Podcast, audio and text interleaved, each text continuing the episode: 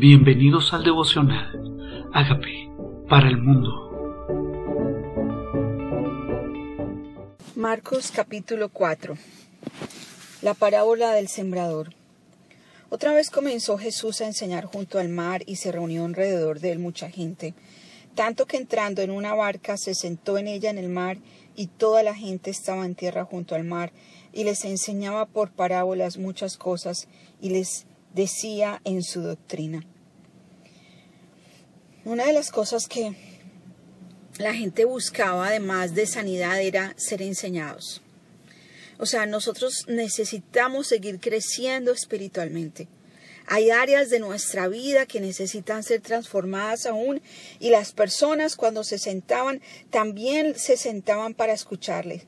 Pero él les enseñaba por parábolas, por parábolas. O sea, de una metáfora, palabras que de pronto no todos entendían, pero que él quería a través de ellas que las personas entendieran su mensaje.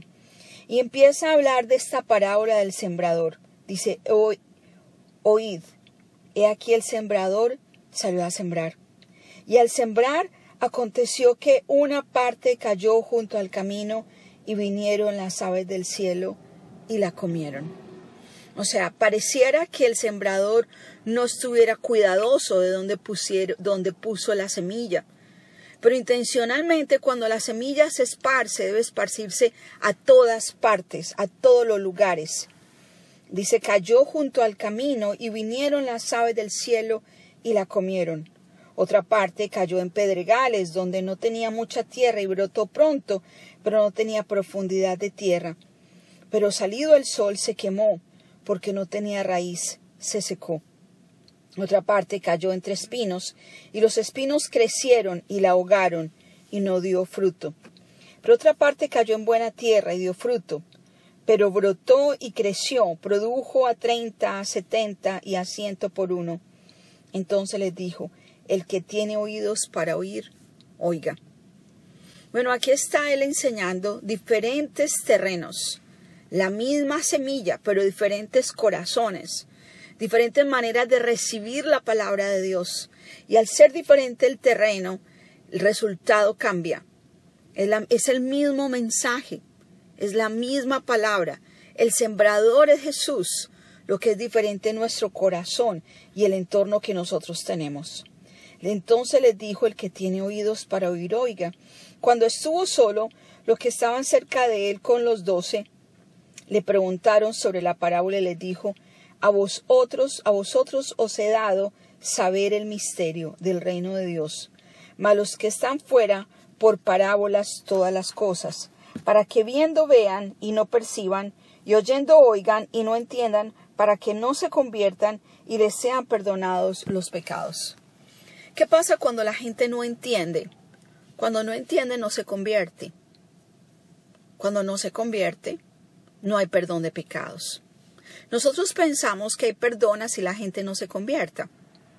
Pues que las personas simplemente por el hecho de oír a Jesús o de acercarse a una iglesia ya son perdonados sus pecados. Pero aquí está diciendo Jesús que primero tienen que entender, entender de qué deben arrepentirse para luego convertirse y cuando se convierten hay perdón. No es simplemente perdón por perdonar, es perdón cuando hay conversión.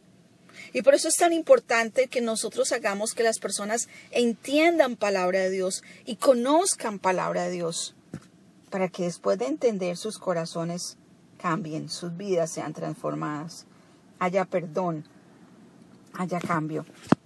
Y luego dice, y le dijo, ¿no sabéis esta parábola? ¿Cómo pues entendéis todas las parábolas? El sembrador es el que siembra la palabra, y estos son los de junto al camino, en quienes se siembra la palabra, pero después que la oyen enseguida viene Satanás y quita la palabra que se sembró en sus corazones. ¿Qué pasa cuando tú llevas a alguien a los pies de Jesús, pero no le das continuidad? no le das continuidad, no enraizas a esa persona, no le haces el seguimiento para que la persona entienda qué hizo. Dice, viene Satanás, viene Satanás. ¿Y qué pasa cuando viene Satanás? Dice, se roba esta palabra. se, se roba la palabra, quita la palabra que se sembró en el corazón. Estos son asimismo los que fueron sembrados en pedregales, los que han oído la palabra, al momento la reciben con gozo, pero no tienen raíz en sí, sino que son de corta duración, porque cuando viene la tribulación o la persecución por causa de la palabra, luego tropiezan. Segundo escenario, los que reciben emocionados la palabra de Dios, pero sin raíz, sin raíz. Dice, vienen, vienen en pedregales, dice, crecen rápidamente, pero realmente es un crecimiento emocional. No, es, no se le han enraizado principios, es porque siento gozo, siento paz, pero no porque saben y tienen convicciones profundas. Entonces, ¿qué pasa con ellos? Viene, viene la persecución, viene la persecución a sus vidas. Viene, viene la prueba, porque a todos nos llega la prueba. Pero estos como no tenían raíz, dice, tropiezan, tropiezan. Estos son los que fueron sembrados entre espinos, son los que oyen la palabra, pero los afanes de este siglo y el engaño de las riquezas y las codicias de, otras cosas entran y ahogan la palabra y se hace infructuosa. No da fruto en sus vidas. ¿Qué hace que no dé fruto? El afán de este siglo. O sea, estamos tan ocupados que no tenemos tiempo de asimilarla. Estamos tan, dice, engañados por los afanes de este siglo.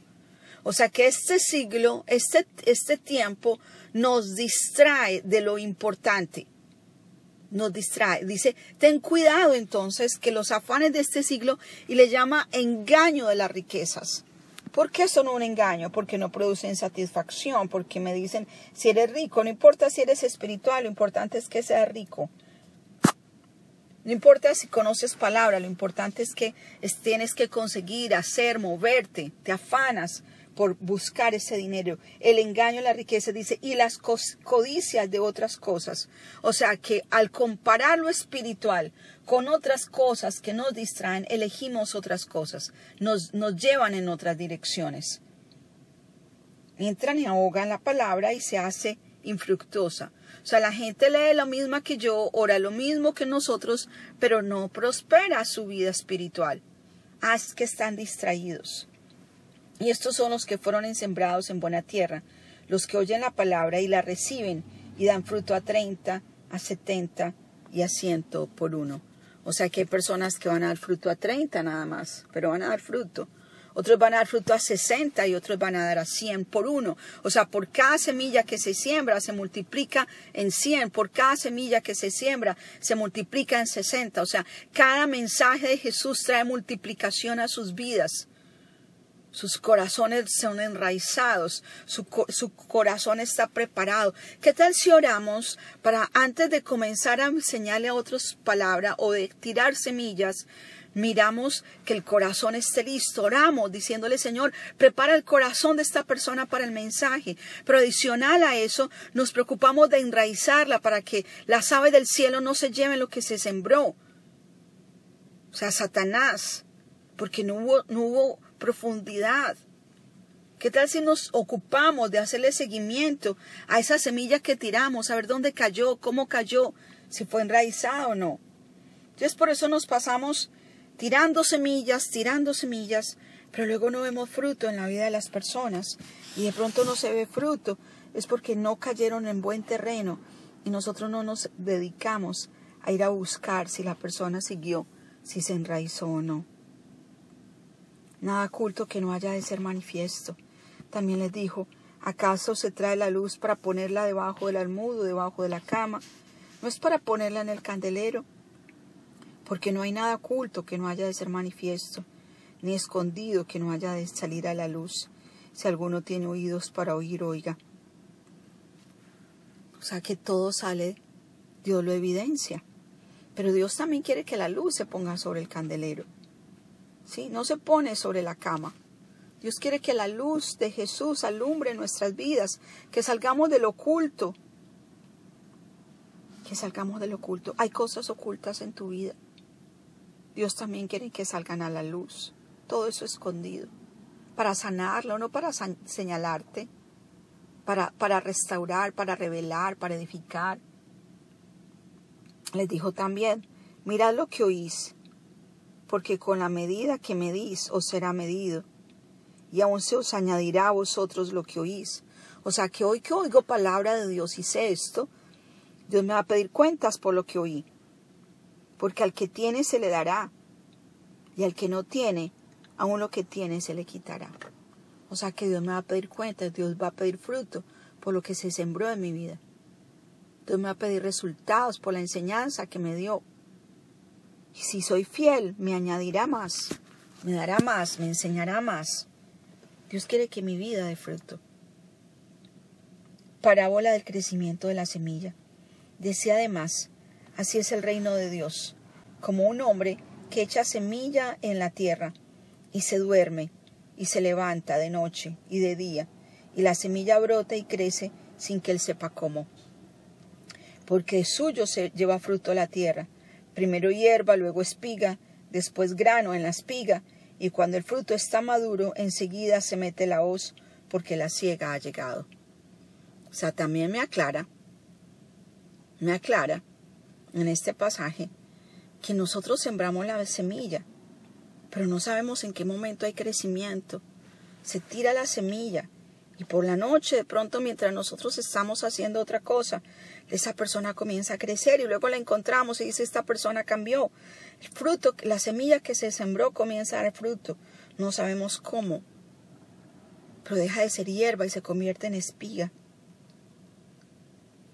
Nosotros la tarea de nosotros es sembrar, el crecimiento lo da Dios, dice la Biblia en Corintios. Yo sembré, Apolo regó, el crecimiento lo da Dios. O sea, Dios hace que esa semilla conectada con la tierra, sembrada en buena tierra, de fruto en sí misma. Mi tarea es seguir sembrando, seguir sembrando, seguir sembrando. ¿Qué tal si le decimos al Señor, hazme un sembrador, hazme un sembrador?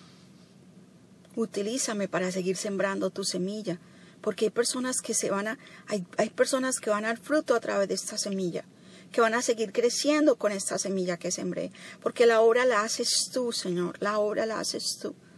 Tú haces que esta persona crezca. Tú haces que esta persona crezca. Permítenos seguir dando fruto para ti, Señor, dando fruto para ti, para tu gloria, Señor, para tu gloria. Señor, gracias por ese mensaje que también un día sembraste en nuestra vida. Gracias por esa palabra. Un gracias por la persona que un día usaste para sembrar esa semilla en mi vida, Señor. Hoy la bendigo. Hoy la bendigo que se dispuso para salir a sembrar, para hablar tu palabra. Señor, yo te clamo por cada uno de los que están sembrando tu palabra en el mundo. Señor, que no se cansen de, de hacer el bien, porque a su tiempo van a cegar si no desmayan.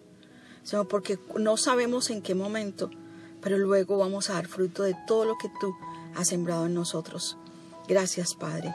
Hoy queremos pedirte, Señor, Hoy queremos pedirte que nuestros oídos vean, nuestros oídos entiendan, oiga, nuestro corazón entienda y nos convirtamos y vengan sobre nosotros tiempos de refrigerio, que nos sean perdonados los pecados, Señor, quiero pedirte que los terrenos de los corazones estén listos, Señor, que entendamos tu palabra para convertirnos, Señor, que las personas comuniquemos el mensaje de tal manera que la gente entienda para que se convierta, Señor, y sean perdonados sus pecados. Señor, quita toda ceguera espiritual, abre los oídos de los sordos espirituales, haz que los corazones de piedra sean corazones de carne y esta semilla que se siembre en sus corazones de fruto, Señor, haya conversiones, Señor. Hoy no solamente te clamamos porque la semilla sea sembrada, sino que hoy te clamamos para que haya conversiones genuinas conversiones genuinas, vidas cambiadas, vidas transformadas, vidas que cambian de dirección, empezando por nosotros mismos. Gracias Padre por tu mensaje y gracias por tu palabra. Perdona nuestros pecados, Señor. Reconocemos que somos pecadores, pero tú eres nuestro Señor y nuestro Salvador. Queremos pedirte que hagas de nosotros esa persona sana, haz de mí esa persona sana y libre que tú quieres que yo sea. Amén. Amén.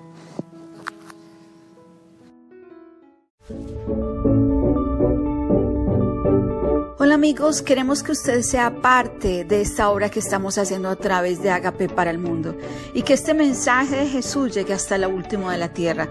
Si quieres donar en nuestra página web, puedes hacerlo en agapeparalmundo.org o también a través de Cele en agapeoficial.gmail.com. Dios bendiga tu generosidad.